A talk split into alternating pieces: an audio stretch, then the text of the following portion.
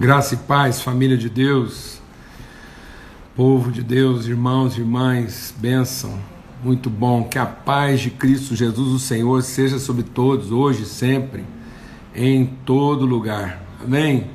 Estamos juntos aqui nessa mesa preparada. Boa noite para todos. Né, na nossa viração do dia, meditando na palavra, aprendendo em Deus como, como atravessar, né? Tempos sombrios, tempos de alguma obscuridade, como é que nós vamos enfrentando tudo isso, entendimento, em clareza, em fé, em disposição, amém?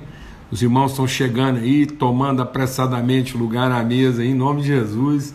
Hoje começamos um pouquinho atrasado aqui, mas a gente vai ganhar esse tempo. Louva a Deus aí pela disposição de todo mundo, né, pelo empenho e a presteza, graças a Deus muito bom. Um abraço aí de toda a nossa casa e toda a nossa família aí, as expressões de carinho, de amor, de oração, de intercessão aí pela nossa vida. Isso sempre nos consola, nos fortalece, nos anima. Na medida do possível, a gente tem tentado também responder alguns posicionamentos, alguns questionamentos, irmãos que às vezes estão pedindo ajuda, atravessando aí momentos difíceis na vida, e a gente tem que se colocar diante de Deus em súplica e buscando também sabedoria, sensibilidade, discernimento, em nome de Cristo Jesus. Amém? Graças a Deus, muito bom, um grande privilégio. É, essa semana a gente vai a semana toda aí, de hoje até sexta-feira, às 18 horas.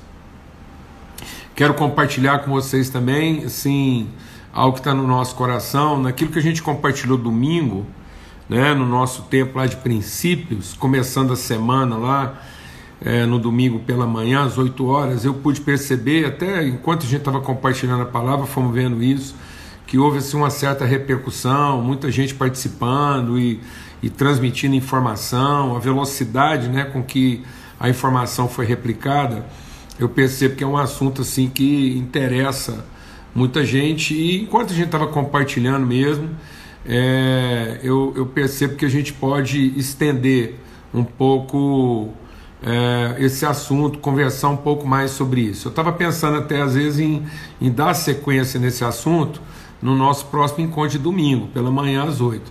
Mas eu, assim, eu estou inquieto no coração de quem sabe a gente é, marcar uma live especial. É, eu estou pensando talvez na quarta-feira, num outro horário, um horário que não seja esse das 18 horas, quem sabe talvez ali pelas 21 é, horas, eu estava pensando em a gente dar sequência nessa temática, tá bom? Em nome de Cristo Jesus. Então você fica atento aí, a gente deve postar um novo horário aí para continuar compartilhando é, sobre aquele tema lá. Nosso pai trabalha até agora, parte 2, tá ok? Eu creio que vai ser muito legal a gente poder. Eu acho que algumas coisas ali a gente precisava trabalhar melhor, tá bom? Vamos ter uma palavra de oração e, e colocar mesmo nosso coração na presença de Deus e, e suplicar mesmo por sensibilidade, por disposição, por abertura de entendimento para que a gente possa ser iluminado, tá bom? Pai, muito obrigado pelo teu amor, a tua graça, obrigado pelo tempo de comunhão aqui, obrigado por essa mesa que o Senhor prepara nesse momento em que o dia vira e, ó Deus, a gente tem o desafio na vida. Né? É um momento tão, ó Pai, é um momento tão assim precioso, é um momento que o Senhor nos desafia a refletir, meditar, para que a gente possa atravessar em paz, possa atravessar em plena segurança e confiança esses períodos na nossa vida, muitas vezes um pouco mais obscuros e desafiadores, para que com ousadia a gente possa enfrentar tudo isso, Pai, no poderoso nome de Cristo Jesus, o Senhor. Amém e amém. Graças a Deus. Como a gente está compartilhando essa semana, a gente está aproveitando aí e ouvindo de novo aí um podcast gravado pelo apóstolo Paulo há mais de dois mil anos atrás, né? Eu acho que não mais de dois mil, né? Há quase dois mil anos atrás um podcast gravado pelo Paulo na, na prisão, quando ele estava em isolamento social forçado. Eu estou falando desse jeito assim para a gente poder entender o contexto, né? e o quanto que isso se aplica exatamente dentro da nossa realidade com muita propriedade. Então, Paulo, no momento de privação, distanciamento afetivo, longe dos seus irmãos, da comunhão física da igreja, como é que ele está enfrentando tudo isso e ainda nos ensina a ter coragem, ousadia, disposição. A gente tratou todo o capítulo primeiro, eu recomendo você a dar uma lida várias vezes, né? É uma carta bem curta, a gente podia ouvir esse podcast de Paulo aí várias vezes mesmo, meditar e ouvir de novo e, e prestar bastante atenção no que ele está compartilhando, tá bom? Essa carta enviada por ele. E aí no capítulo primeiro, uma coisa que ficou bem clara para nós, Paulo está sempre tratando as coisas dessa forma. Paulo vai fazendo uma fundamentação bem é, é, subjetiva dentro daquilo que são os absolutos de Deus, né?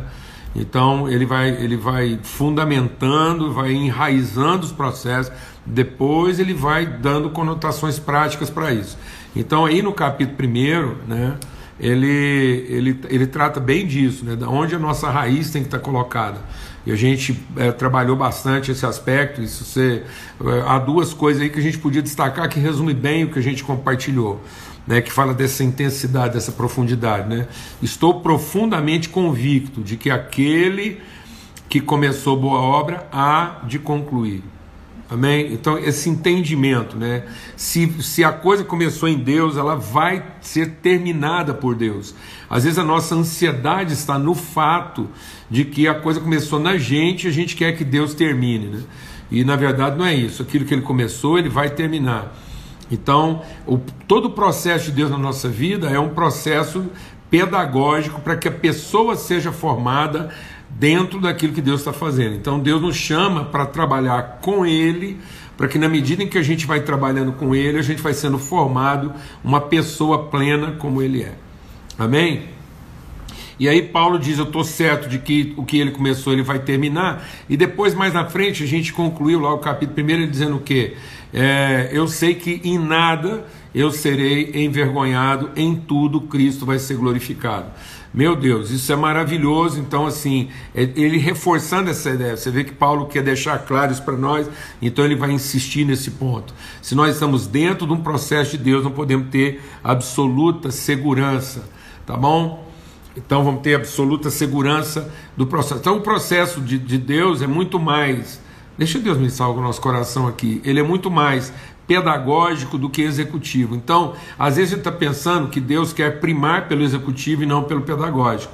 Ora, se Deus sabe exatamente o, a, o, é, como é que vai ser aquilo que ele começou, então, na verdade, Deus não está, ele não tem dúvida sobre o processo executivo, mas ele tem ênfase no processo pedagógico. Então, tudo que Deus nos chama a fazer é para que a gente possa conhecer e prosseguir em conhecer. Então não adianta você se tornar um exímio executivo se você é um mau aluno. Então, às vezes a gente está aprendendo a fazer bem, mas não está se transformando numa pessoa completa. Amém? E muitas pessoas, às vezes, elas querem fazer bem para compensar a pessoa que elas não são. Então, às vezes a gente quer fazer uma coisa muito bem feita para ter resultados que compensem a nossa crise de identidade, que é mais ou menos a proposta do diabo para Jesus lá no deserto. Né? Faça para compensar qualquer crise de identidade que porventura você possa ter. Amém? Então isso é um processo de conhecimento. Por isso que ele diz que então a gente vai conhecer, a gente vai amar mais profundamente. Então, esse amar mais profundamente é porque a gente vai aprender a amar. Coisa maravilhosa, amado. Vamos deixar o Espírito de Deus ministrar o nosso coração aqui. Amor é um aprendizado, né? Às vezes a gente quer amar é, sentindo mais e não aprendendo mais. Então a gente aprende, por isso que Paulo fala, a gente vai amar mais, mais profundamente em conhecimento e sensibilidade. Então, para amar mais, eu tenho que conhecer mais, principalmente conhecer a Deus. Ah, queria compartilhar com vocês. Às vezes nós estamos com dificuldade de amar as pessoas, porque nossa dificuldade é de amar a Deus. Então a gente sempre está achando que Deus não está dando para a gente a pessoa que a gente merece. Então não se iluda. Toda vez que a gente tem um problema grave com a pessoa, é porque primeiro nós temos um problema com Deus, porque Ele podia ter dado alguém mais condizente com aquilo que a gente acha que merece.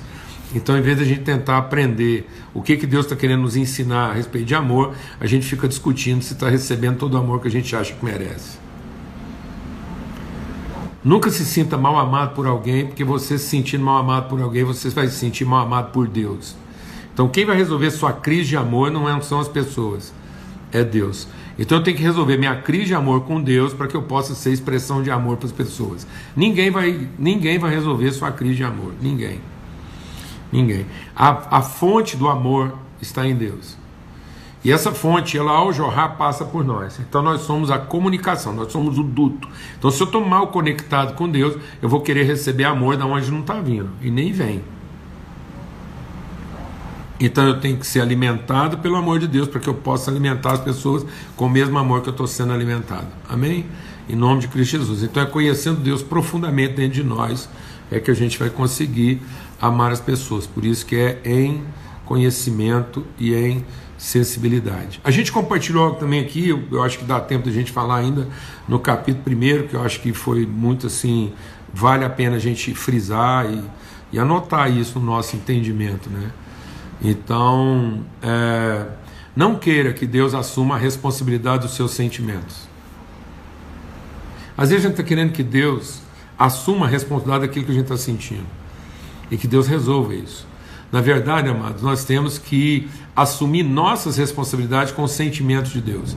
Então nós não podemos querer que Deus assuma a responsabilidade dos nossos sentimentos, do que eu estou sentindo, e que Ele resolva isso. Mas eu posso resolver minhas responsabilidades com os mesmos sentimentos de Deus. Então, se nós, por isso que nós vamos até falar sobre isso aqui, e a gente vai reforçar. Aqui em Filipenses ele fala: tende em vós o mesmo sentimento que houve também em Cristo Jesus. Tá bom? Paulo vai ser bem repetitivo nisso. E agora a gente quer entrar aqui no capítulo 2. Tá bom? Então a gente passou aí por todo o capítulo 1, um, enfatizando essas coisas todas, né? Em nada serei envergonhado. Em tudo seremos humilhados, mas em nada seremos envergonhados.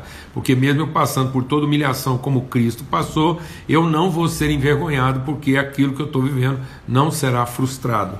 Glória a Deus não haverá frustração. Em nome de Cristo Jesus, o Senhor. Glória a Deus.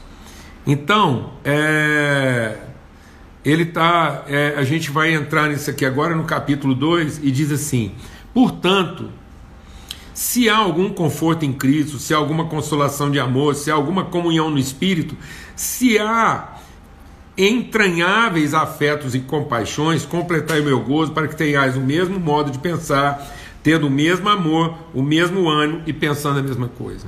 Aleluia. Glória a Deus. É, o que que Paulo está dizendo aqui? Eu acho que até vai responder uma pergunta que passou aqui, passou rápido nos comentários aí, né? E é, ah, ah, ô meu irmão, parece que tem aqui. Ah, agora que eu vi. Brincadeira, eu tenho que fazer uma pausa aqui, amado, para mandar um abraço muito precioso a um caminhoneiro muito querido que está ouvindo a gente lá dos Estados Unidos agora, andando na estrada. Puxa, eu estou até emocionado de falar com você. Como é que tá? Forte abraço, Reinaldo. Forte abraço, um beijão para você, para Braulia e por todo o compromisso que vocês têm com o Reino de Deus e a disposição de, de né, lutar e vivamente por tudo que vocês acreditam. Puxa, que privilégio saber que a gente tá junto aqui, uma alegria muito forte mesmo. Gratidão a Deus por te ver aqui. Eu vi aqui o caminhoneiro, achei que era alguém aqui no Brasil, depois eu vi que é você, acompanhando aí a gente nas estradas aí no, no, no nos Estados Unidos. Forte abraço, meu querido, que Deus te abençoe e te guarde aí de, de todo o mal aí nessas estradas, tá bom? Muito bom, graças a Deus. E aí, o que Paulo está dizendo aqui, que a gente quer enfatizar, porque ele vai voltar. Então a gente não pode ter nenhuma dificuldade assim, está voltando, porque Paulo está sempre voltando né, nessas coisas. Então ele vai voltar no que ponto? Ele vai dizer: olha, e aí, meu irmão, existem entranháveis né, afetos, existe é, consolo em Cristo. Então, assim, é, a gente precisa entender o sentido do sofrimento. Né? Às vezes a gente pergunta assim: Deus quer que você seja infeliz? Não. Sofrimento faz parte da construção de uma pessoa alegre? Sim. Sim. Porque eu, eu preciso entender que para que eu seja uma pessoa completa, contente, eu não posso ter medo de perder. E às vezes, para me enfrentar esse medo, eu vou ter que passar por situações que sejam constrangedoras. O tempo todo nós estamos falando aqui que Paulo está escrevendo sobre constrangimentos que não podem comprometer. Muitas pessoas estão se deixando comprometer porque não sabem enfrentar de maneira própria os seus constrangimentos. Lembra, a gente ainda falou, uma coisa é ser envergonhado. O que é envergonhado? É o processo ser comprometido. Contudo, ninguém vai nos poupar de sermos o que? Humilhados, porque a humilhação trabalha inclusive a nossa humildade, a nossa perseverança e a nossa é, é, esperança. Então, há essa agonia, né? essa do rebento, da vida que eclode. Então, isso é. Agora, eu posso sofrer como alguém que está infeliz, ou eu posso sofrer como alguém que está ofertando vida em favor da alegria. Então, quando eu oferto, quando eu sacrifico, né, então é um sacrifício vivo. O sacrifício vivo ele implica alguma dor e algum sofrimento, mas ele não é uma imolação. Eu não estou sendo imolado, eu não estou sendo martirizado.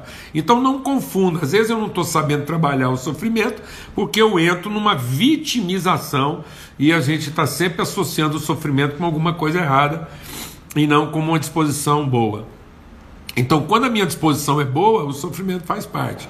Quando a minha motivação é errada, ele vai comprometer o processo. Bom, então vamos seguir. E aí, por isso você está dizendo, há conforto em Cristo. Então, onde é que, onde é que Cristo nos conforta? No momento de maior sofrimento, na cruz. Por isso que Paulo diz que o poder do Evangelho é a cruz, que é uma loucura.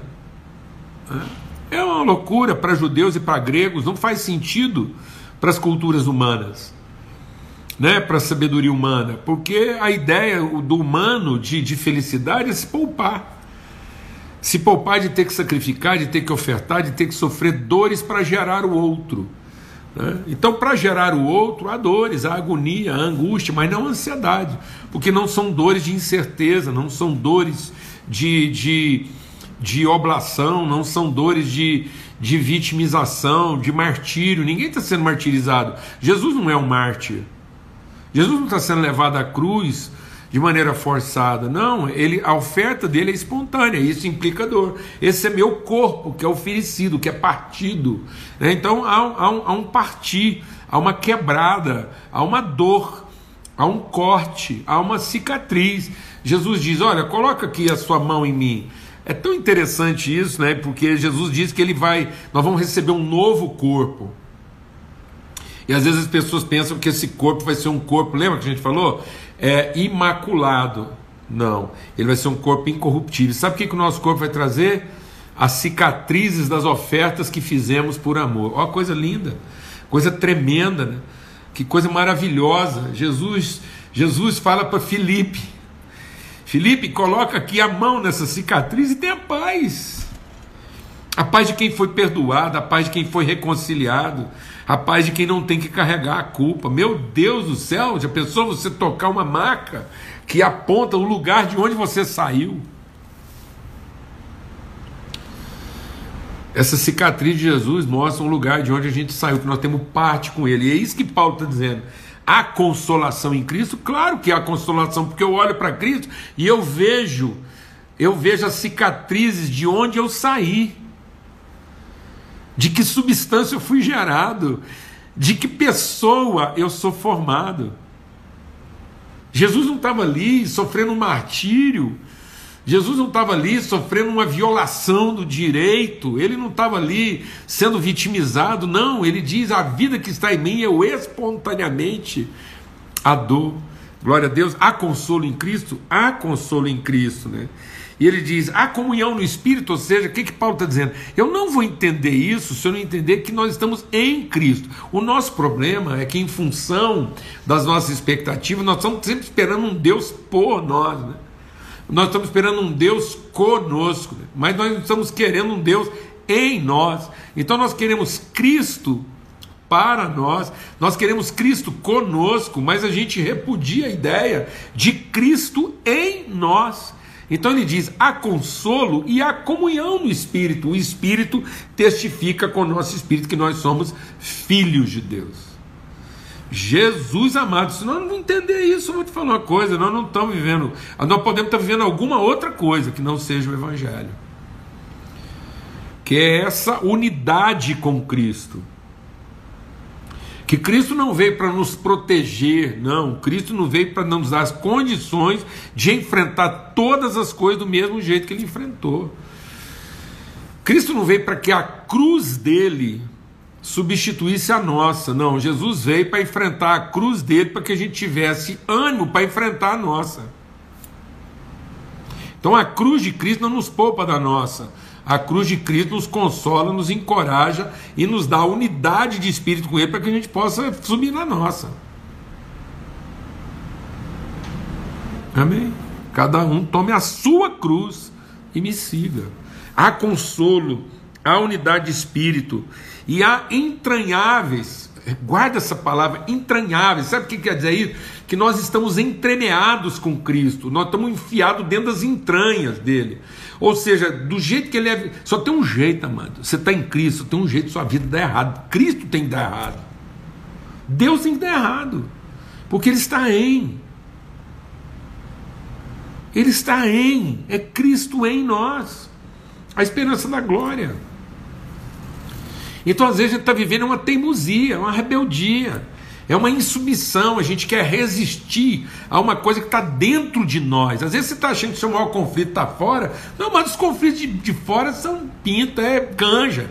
Os conflitos estão dentro, porque existe dentro de nós uma natureza que quer resistir, que não quer deixar que você se transforme em alguém à semelhança de Cristo. Essa é a luta. Você acha que alguém vai trazer para você um problema maior que o que você já tem dentro? Desencana. A grande crise que tem que ser vencida é em nós. Existe em nós uma carne que quer resistir, que está, que está totalmente contaminada. Totalmente contaminada de anticristo. A nossa carne é anticristo. Da carne você só vai colher corrupção. Maldito o homem que confia na força do próprio braço da sua própria carne. Vencida essa crise, vencida essa luta, então, amado, aí nós vamos enfrentando as lutas exteriores. Por isso que, ainda que o nosso homem exterior se corrompa, o nosso homem interior, Paulo ora, nós falamos aqui em Efésios, ele ora para que o nosso homem interior se fortaleça, porque ele é formado segundo Cristo. Então, a, a, Paulo não está perguntando isso, né? Ele está afirmando isso. Então Paulo não está dizendo há conforto, não, ele está dizendo há conforto em Cristo há consolação de amor, há comunhão no Espírito e há entranháveis afetos e misericórdias. Glória a Deus, amado, em nome de Cristo Jesus. E ele diz então: completar o meu gosto. Está vendo que ele vai sempre, ele trabalha, ele vai lá no fundo e volta com essa prática. Então, e como é que se expressa de maneira prática? E ele diz: então, completar o meu gozo. De que maneira? De maneira que vocês tenham o mesmo modo de pensar, o mesmo entendimento. Ai, ai. Amado, na vida a gente tem que ter razão, a gente só tem que querer a mesma coisa. Se ficar resolvido que a gente quer a mesma coisa, a gente se entende. Aí a gente não tem que lutar um contra o outro, a gente tem que lutar junto. Mas a gente tem tanto medo de não ter razão, porque a gente começa a achar que esse negócio de não ter razão é porque o outro está desprezando a gente, e isso acaba cansando você. Isso acaba cansando você de às vezes querer a mesma coisa. Então, em nome de Cristo Jesus, vai consolando seu coração e continue querendo a mesma coisa. Isso é o mesmo entendimento. Qual é o nosso entendimento? Qual é o entendimento? Qual é o entendimento meu e seu aqui? É que a gente quer chegar à medida da estatura do varão perfeito. Glória, é isso. Então pronto.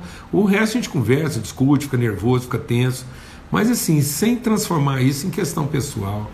Pelo amor de Deus, a gente tem uma tendência de transformar nossas diferenças em questões pessoais e não simplesmente entender que são diferenças que vão ampliar o espectro de tudo que a gente redime e salva na medida em que a gente caminha. Então a gente não precisa entender as coisas do mesmo jeito, a gente tem que ter o mesmo entendimento sobre as coisas.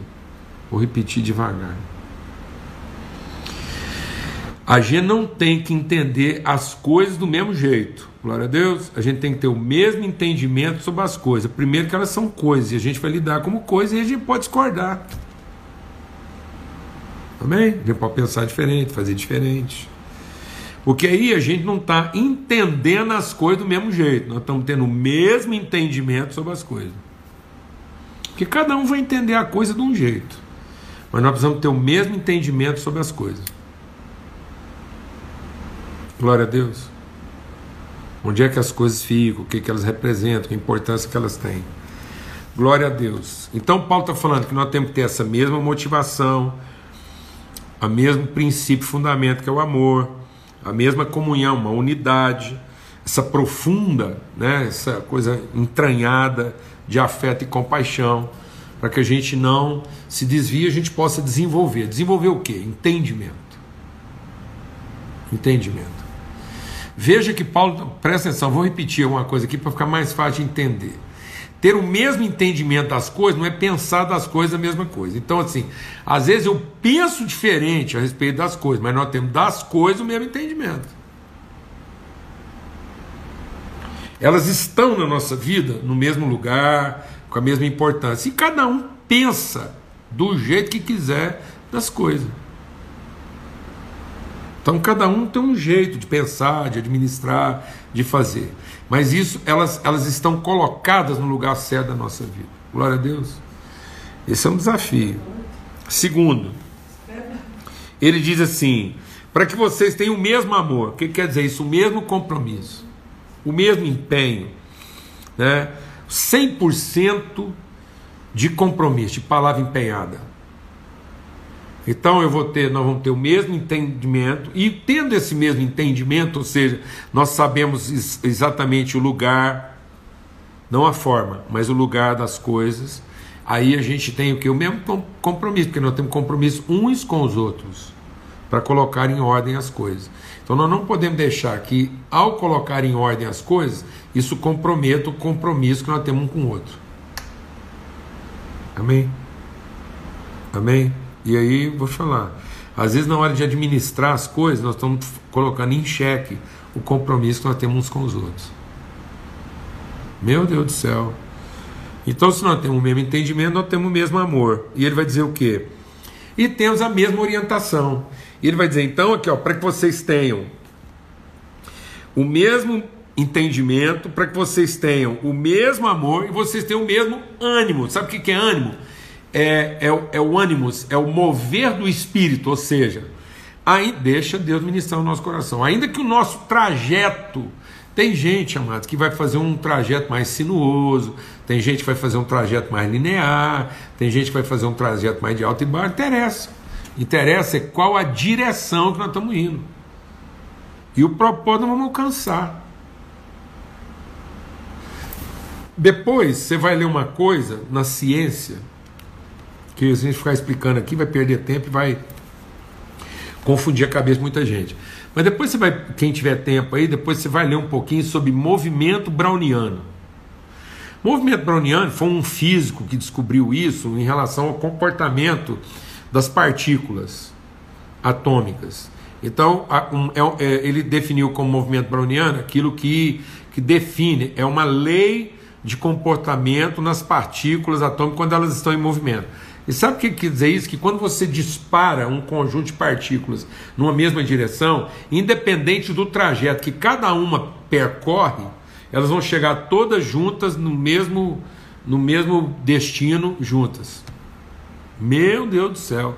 Isso é física. Sabe o que quer dizer isso? Que Deus, Deus começou, ele vai terminar. E ele vai garantir que aquela pessoa que fez um trajeto mais sinuoso, em um momento da vida ele vai acelerar. E aquele que às vezes fez um trajeto mais é, linear, em determinado momento da vida ele também vai mais devagar. O fato é que agora, lá no fim, vai chegar todo mundo lá. Se é Deus que começou, vai chegar, fique em paz. Não fica ansioso aí com aquilo que não é da nossa alçada. Vamos aprender mais com o processo do que querer controlar o processo. Vou falar devagar. A, queira aprender com o processo em vez de querer controlar o processo. Faça as perguntas que precisam ser feitas e não as que não deviam ser feitas. Então, em nome de Cristo Jesus, assim, por isso que ele está dizendo, para que nós tenhamos o mesmo entendimento. Isso vai dizer que nós temos o mesmo compromisso. Então, nós temos o mesmo compromisso, o mesmo empenho ou seja, todo mundo está 100% naquilo. Não existe sociedade 50-50. É, aliás, existe sociedade qualquer percentual, mas acordo é 100%. Todos estão 100% de acordo. Então, um está em 10, os 10 estão 100% de acordo. Tem dois, os dois estão 100% de acordo. Não tem metade, metade, porque se tiver 10, aí cada um está só com 10%. Não, isso é sociedade. Não, é o mesmo amor, o mesmo entendimento e o mesmo que a mesma direção, o mesmo propósito, o mesmo destino. Nós vamos chegar no mesmo lugar.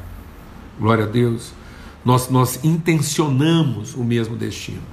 Temos características diferentes, temos estilos diferentes, temos formas diferentes, mas nós estamos em, entremeados de amor e de afeto. E por fim ele diz, para que nós possamos ter o que? A mesma atitude, a mesma referência. Ou seja, de modo que aquilo que orienta né, a, a nossa razão é, é, é o mesmo propósito. É, é, é, o mesmo, é o mesmo valor. Nós estamos unidos em valor, nós estamos unidos em espírito, em direção, em orientação. Nós estamos unidos em compromisso e nós estamos unidos em entendimento. É uma unidade. É um corpo só. Há formas diferentes, há pensamentos diferentes, há comportamentos diferentes, há velocidades diferentes. Meu Deus do céu, não perca a bênção por conta da forma, da velocidade, da característica, do estilo, da maneira de expressar. Você está se desgastando com aquilo que não devia se desgastar. Né? Deixa para sofrer com aquilo. Então tem muita coisa que está te deixando infeliz, sendo que na verdade você podia estar tá sofrendo por um bom motivo.